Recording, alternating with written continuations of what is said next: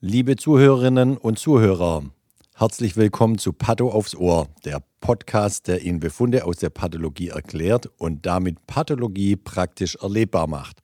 Mein Name ist Sven Perner, ich bin Professor für Pathologie, Lehrstuhlinhaber und Direktor der Pathologie der Uni Lübeck und des Forschungszentrums Borstel. Hallo auch von meiner Seite. Ich bin Dr. Christiane Kümpers, Fachärztin am Institut für Pathologie der Universität zu Lübeck und gleichzeitig die Unterrichtsbeauftragte.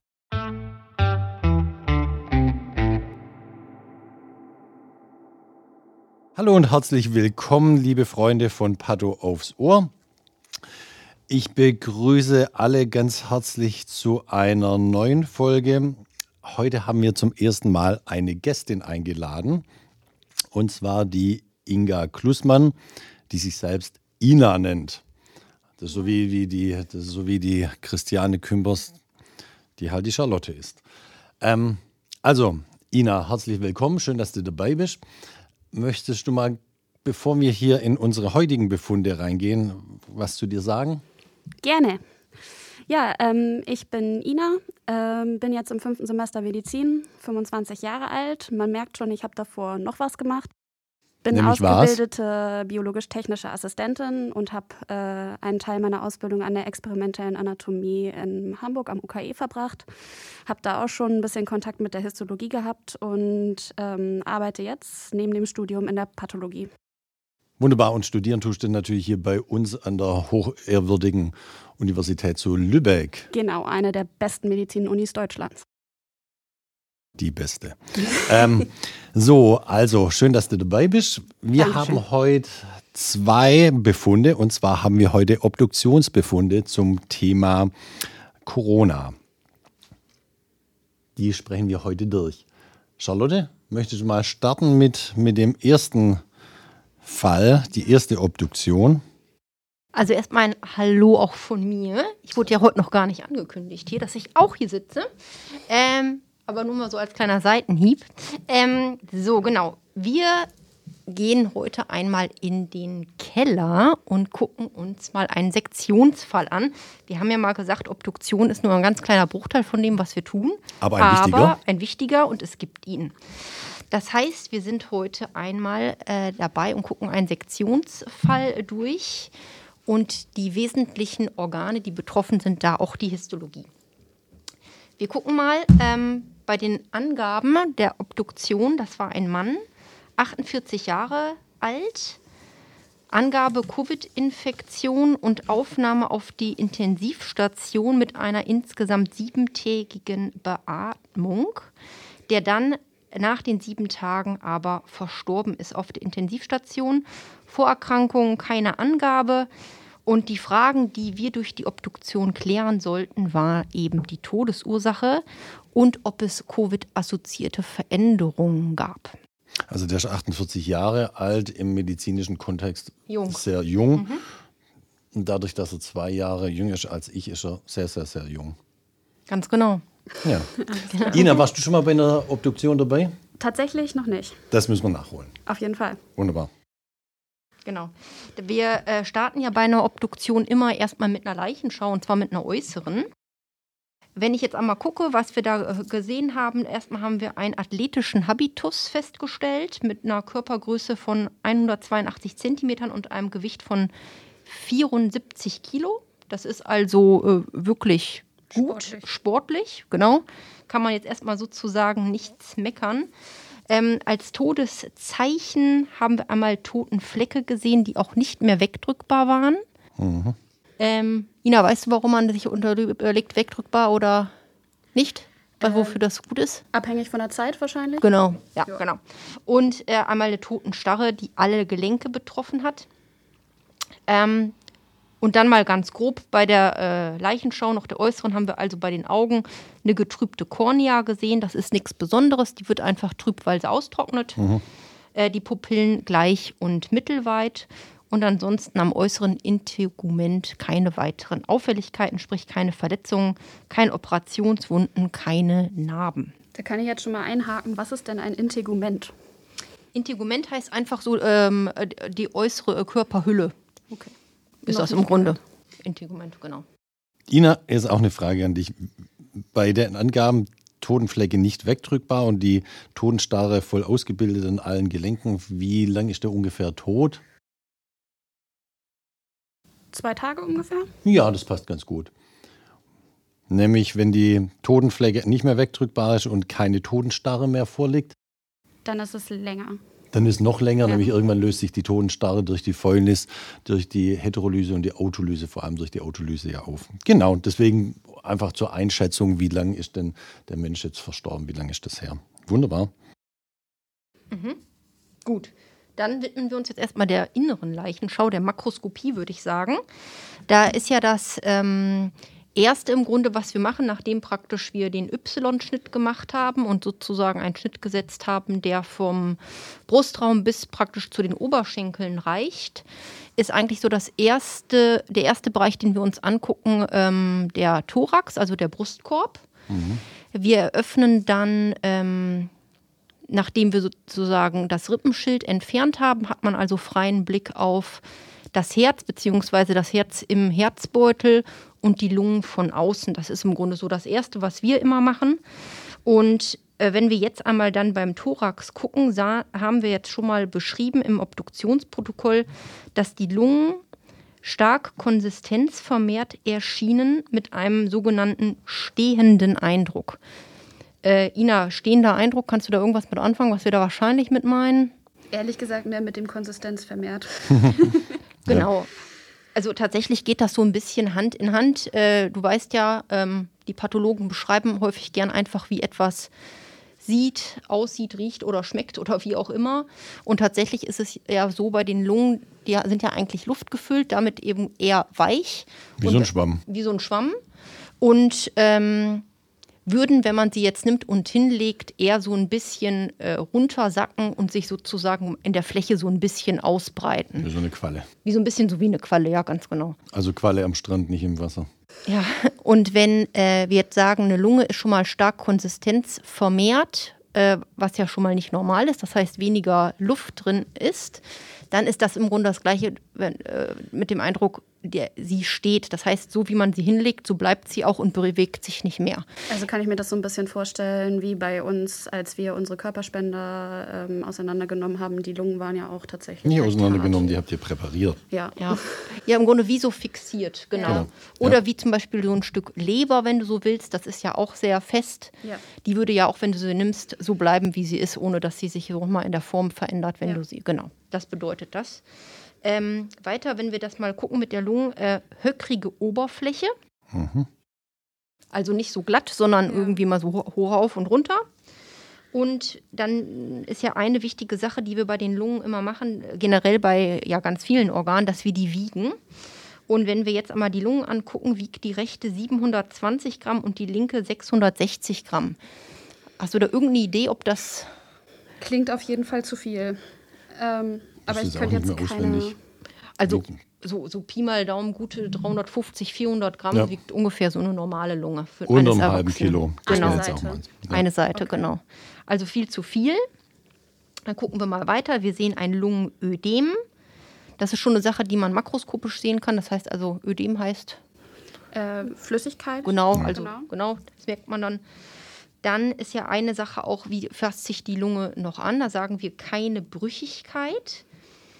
Brüchigkeit im Rahmen äh, der Lunge ist nochmal ein besonderer Begriff. Ähm, du guckst so, als würdest du es nicht wissen. Soll ich nee, Mach gerne erklären? Äh, also brüchig heißt tatsächlich, bricht die Lunge ein. Wir machen ja auch keine ich, Prüfung heute. Nein, wenn man sie feste eindrückt. Also normalerweise ist es so, wenn du eine Lunge nimmst und zum Beispiel mit ähm, Daumen und Zeigefinger da so reinzwickst, ist die Frage.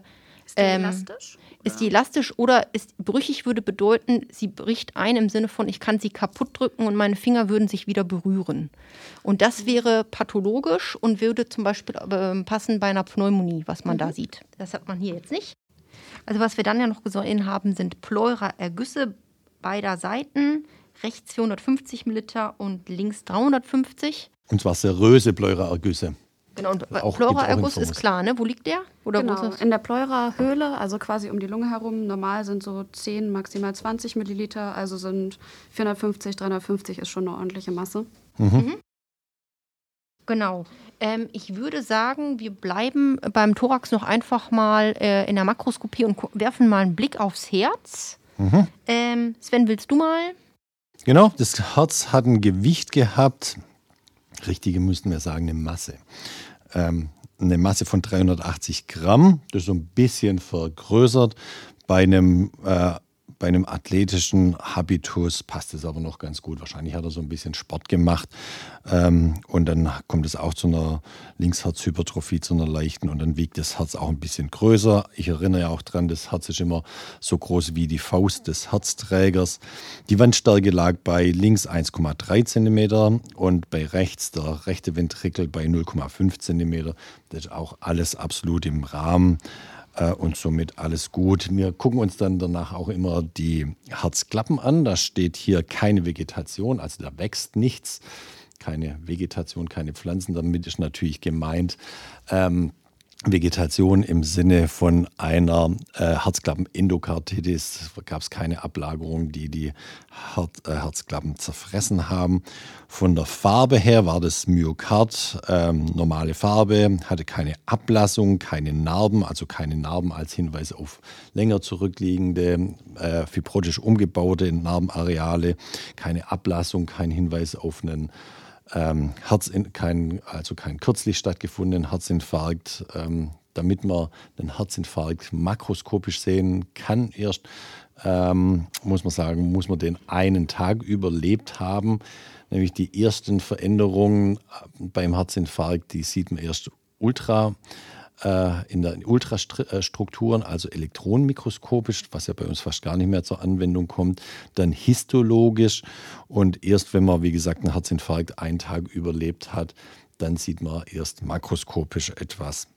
Aber wie gesagt, makroskopisch auch hier kein Hinweis auf einen Herzinfarkt und die Koronararterien sahen entsprechend aus. Nur eine geringe äh, Koronararterien-Sklerose ohne ähm, strömungsrelevante Stenosierungen. Genau. Also das kann man, kurzer Exkurs vielleicht einmal, äh, Obduktion Herz. Das ist so das Standardprogramm, was wir eben machen. Also einmal wiegen, dann ausmessen, einmal die Wandstärken rechts, links. Ähm, wir gucken uns die Herzklappen an, ob da Vegetation drauf sind, können auch die Herzklappen ausmessen mit der Überlegung, ist das Herz dilatiert. normal groß oder dilatiert, das heißt also praktisch ausgelatscht, zu breit oder zu schmal, das ist selten, gibt es aber auch mal. Und dann machen wir da immer auch Schnitte durch und gucken uns einfach wirklich die Farbe an mit der Überlegung, haben wir da irgendwie einen Anhalt für ein frisches oder altes ischämisches Geschehen, also eine Minderdurchblutung. Und wenn man da Auffälligkeiten sehen würde, dann würde man an der Stelle eben äh, Gewebe rausnehmen für die Histologie. Mhm. Und dann schneiden wir natürlich die Koronararterien einmal auf und gucken danach. Genau. Stenosierung, Plaques und so weiter. Genau. So wie wir bei der Obduktion alle Hohlorgane, alle Gefäße eröffnen, die sich makroskopisch präparieren lassen. Genau, nur so hm? fiel mir gerade so als kleiner Exkurs mal in, zum Herzen hm? ein. So, ich finde, dann könnten wir eigentlich, weil die Lunge ja jetzt schon so makroskopisch so auffällig war, uns einmal direkt in die Histologie der Lungen mal reinstürzen, weil logischerweise da haben wir natürlich ähm, Histologie draus genommen. Und wir können ohne weiteres jetzt in die Histologie gehen. Nämlich, wenn ich jetzt mal hier die restlichen Befunde anschaue, Oberbauchorgane, Darmorgane und so weiter, das war alles komplett altersentsprechend unauffällig. Da war ähm, makroskopisch kein Hinweis auf eine Pathologie zu finden. Deswegen konzentrieren wir uns hier äh, fürs Verbleibende auf die Histologie der Lunge, weil wir hier eben die wesentliche Pathologie von der Makroskopie vermuten. Und wir vermuten natürlich von der Makroskopie hier schon eine entzündliche Veränderung. Aber Charlotte, du bist immer der Histomaster. Der Histomaster. Gut. Mach, mach weiter. Also, wenn wir jetzt einmal äh, uns die Lungen histologisch angucken, wo wir schon makroskopisch diesen Eindruck hatten, die ist konsistenzvermehrt und ist im Grunde für eine Lunge zu hart und zeigt zu wenig Luft, dann ist es jetzt so, dass wenn wir die Histo angucken, folgendes lesen. Lungenparenchym mit ausgedehnt verdichtetem, minder belüftetem Eindruck. In den Alveolarräumen reichlich Fibrinpräzipitate in Form einer strukturlosen eosinophilen Matrix, die die Septentapetikatmen tapetenartig überkleiden. Klammer auf sogenannte hyaline Membranen. Mhm. Diese in Mischung mit Granulozyten und Erythrozyten, Pneumozyten kubisch aktiviert, in den Kapillaren zum Teil Fibrintrompen, arealweise dann auch Proliferate von Fibroblasten, die die Alveolen fropfartig verschließen. Ja, wunderbar. So, da steckt jetzt viel drin, nicht? Ja, auf jeden Fall. Äh, Zwei Sachen fallen mir jetzt gleich auf, die ich nicht so ganz verstehe. Ja. Vielleicht könnt ihr da ja ein bisschen was zu erzählen. Bei Fibrin denke ich immer an Fibrinfasern. Was habe ich denn jetzt mit Fibrinpräzipitaten irgendwie zu erwarten? Es gibt keine Fibrinfasern. Fibrin ist Fibrin, also das, was mhm. im Blut drin ist, das ist Fibrin, aber es gibt keine Fibrinfasern. Fasern sind kollagene Fasern gibt es ah, oder elastische Fasern, aber Fibrin gibt es nicht als Fasern. Es ist wirklich nur dieses ausgeschwitzte ja. Material, das Fibrin, äh, was man aus der äh, Gerinnungskaskade kennt. Ja. ja, aber ich weiß, warum du fragst, weil ich im Histokurs das häufig beschreibe als so fadenartig mhm. auch. Und da aber kommt so wahrscheinlich auch Faden. nicht Phasen. Genau, das ist so, so ja. ja genau, so, okay. so fibrilär, so ein bisschen fädenziehend auch. Mhm. Das heißt, wenn wir Fibrinpräzipitate haben, dann haben wir auch irgendeinen Gerinnungsvorgang in der Lunge. Verstehe ich das richtig? Jein, das, das ist schon eine gewisse Art von Gerinnung, aber das läuft raus auf die ähm, fibrinöse Entzündung. Genau, wir unterscheiden ja äh, unterschiedliche Arten der Entzündung, unter anderem die fibrinöse Entzündung, die sich dadurch charakterisiert, dass dabei viel Fibrin ausgeschwitzt wird, nennen wir das immer, oder Fibrinpräzipitate entstehen. Man sieht dann relativ wenig ähm, Entzündungszellen. Das ist immer das Zeichen der fibrinösen Entzündung. Wenig Entzündungszellen, fast keine Entzündungszellen, aber man sieht immer sehr viel Fibrinausschwitzung. Das ist die fibrinöse Entzündung. Das hm? notiere ich mir geistig schon mal für mein Staatsexamen. Das frage ich auch im Staatsexamen immer ab, die, die verschiedenen Arten der Entzündung. Da freue ich mich schon drauf. Mhm. Okay, und ähm, dann finde ich tatsächlich bildlich eine wunderschöne Beschreibung. Die Septen werden tapetenartig überkleidet. Ähm, kann man sich, finde ich, sehr gut vorstellen. Jetzt frage ich mich bei den Pneumozyten. Also ich weiß, ich habe mir die schon ein paar Mal unter Mikroskop angeguckt. Die sind eigentlich generell schon relativ viereckig. Was heißt denn jetzt, dass sie kubisch aktiviert sind? Die sind nicht viereckig, die sind eher so flach aus. Ja. Äh, Rechteckig. Ganz rechteckig, ja. ganz flach. Die sind ganz, ganz flache ja. Zellen, die sozusagen, äh, nicht sozusagen, sondern die die Alveolarräume ab äh, ausgleiten und erst wenn die kubisch sind, dann ähm, dann, dann, stimmt schon was nicht. Dann stimmt was heißt nicht. Heißt das quasi, die, die, schwellen an? Die schwellen an, okay. genau. Mhm. Sind, das ist das, was man auch meint mit aktiviert. Genau. Und in dem Fall einfach gut passend im Rahmen dieser Entzündung, dass die einfach so ein bisschen geärgert sind. Ne? Also wenn Und du so. da mit dem Hammer auf deinen Finger drauf haust, der, der schwillt dann hinterher auch an. Der, der wird dann beleidigt. Aber genau. vorher, vorher war er lang und dünn. Also ich notiere geistig äh, beleidigte Pneumozyten. Genau, ja, die sind beleidigt. Genau. genau. so nennen wir das auch manchmal, wenn wir mikroskopieren. Da sagen wir auch manchmal, hier sind ein paar beleidigte Zellen dabei. Genau Oder aufgeregt, sagen wir auch manchmal. Aufgeregt. Ein paar aufgeregte Zellen. Hm. Kann man sich wirklich vorstellen, ja. ne? Ja. Genau, ja. Sehr gut. Gut, aber Charlotte, was machen wir aus dieser ganzen Beschreibung draus? Ähm, also, ich wollte noch einmal bei dieser Geschichte bleiben. Äh, die Septen werden tapetenartig überkleidet von diesem Fibrin und dann in Klammern hyaline Membran. Das mhm. ist wieder so ein Schlagwort. Also wenn man hört Membran, ist das ja immer schon, dass man denkt, das ist irgendwie so eine Schicht von, ne? mhm. ne? so eine Membran halt. Das ist ja immer irgendwie so ein. Und dann muss ich auch wieder sagen, eine echte Membran ist von Epithel überkleidet. Man müsste eigentlich sagen membranös oder sowas. Ja, aber so bildlich gesprochen ja, ja. passt das ja ganz gut. Und das kann man sich so richtig ja, vorstellen, dass dieses Fibrin, was ja so eine Art irgendwie zähe äh, Masse ist und eben ausgeschwitzt wird da aus den Gefäßen, ähm, die Alveolen so richtig auskleidet und so richtig membranartig da so drin liegt. So wie man ähm, irgendwie ein dickes Schicht Butter nimmt oder so und irgendwo auf ein Brot schmiert und dann richtig so eine mhm. Schicht da drin ist. Ne? Und dann kann man auch, wenn man ins Mikroskop reinschaut, sich so richtig vorstellen, wenn da so eine dicke ähm, hyaline Membran oder diese fibrinöse Membranschicht über den Alveolen drüber liegt, dann kann man sich richtig vorstellen, wie an der Stelle einfach kein Gasaustausch mehr stattfindet. Genau. Das ist einfach viel zu dick, dass da Gas, also O2 in die eine Richtung und CO2 in die andere Richtung noch hin und her gehen kann. Das genau. sieht man sozusagen das Ersticken sieht man äh, richtig im Histobild äh, an. Genau, weil eben die Grenze zwischen ähm, Septe, wo eben die Gefäße drin sind und den Alveolen, wo die Luft eben ist, verstopft ist, wenn man so Mhm. möchte. Ja. Und dieses Hyalin kommt eben daher, das ist wieder einfach eine Beschreibung durch die Färbung, weil dieses Fibrin so eine rosane Masse ist. Und das ist so ein bisschen dieses Hyaline, rosane, ohne, ähm, also zelllos. Ja. Ja. Ne? Gut. Genau. Genau, also das ist so der Schlagbegriff, äh, das Schlagwort hierzu. Und wenn wir jetzt nochmal weiter gucken im Text, am Ende steht ja dann noch, arealweise finden wir Proliferate von Fibroblasten, die die Alveolen pfropfartig verschließen. Das klingt ziemlich ungesund. Definitiv. ähm, Fibroblasten, Fibroblasten, ähm, Bindegewebe.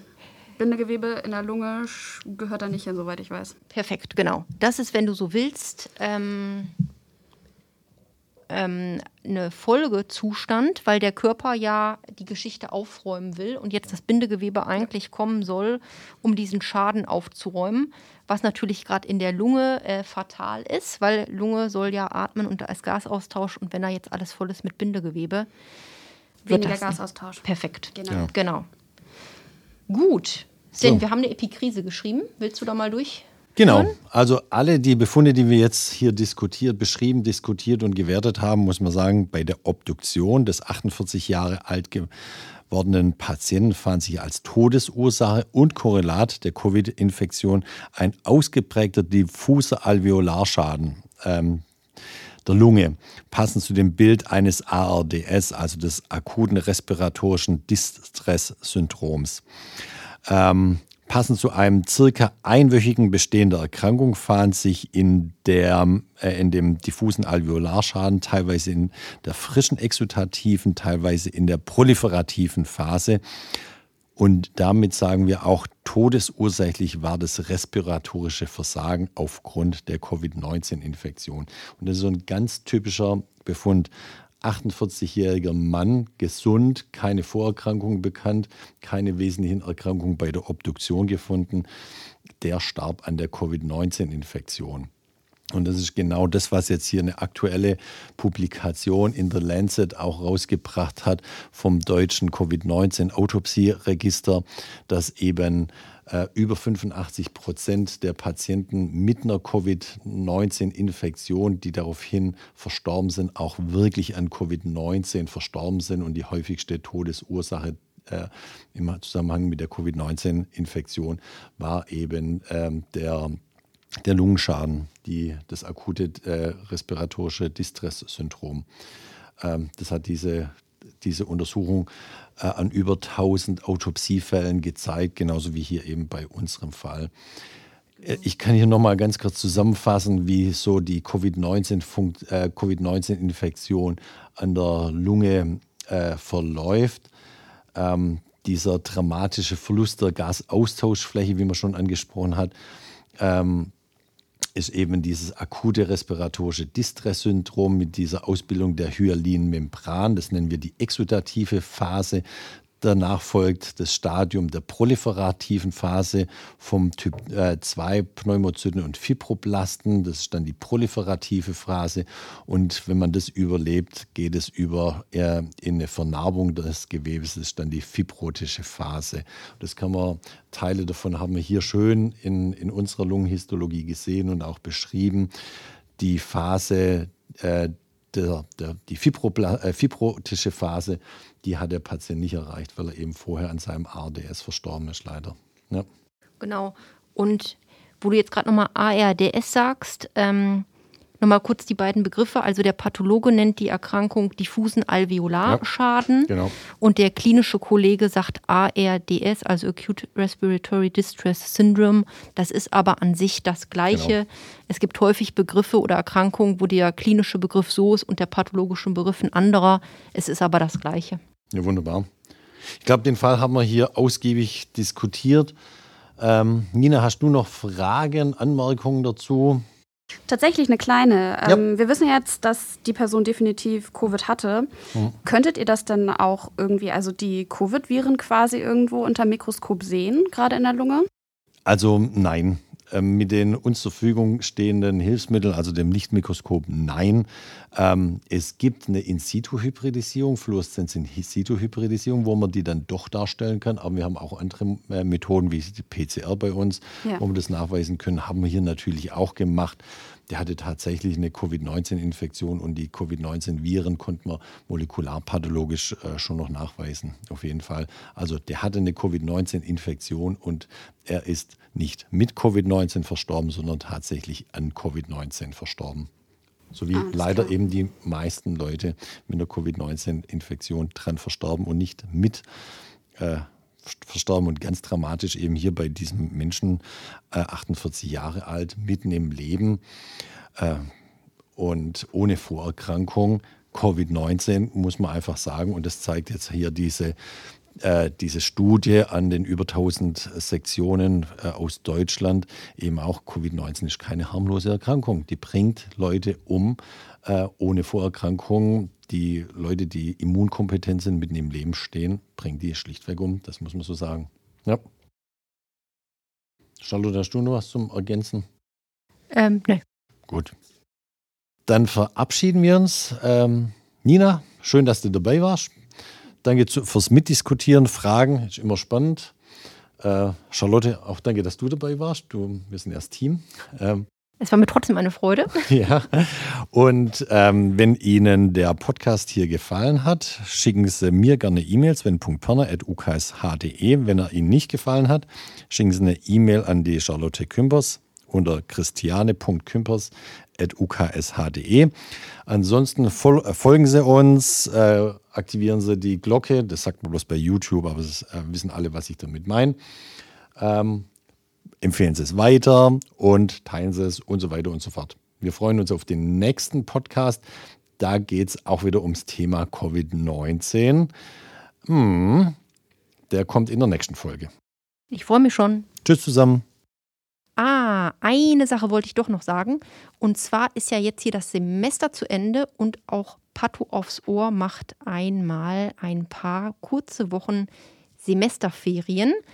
Wir sammeln in der Zwischenzeit spannende neue Folgen und wir hören uns dann alle Anfang April wieder. Bis dahin eine gute Zeit und tschüss.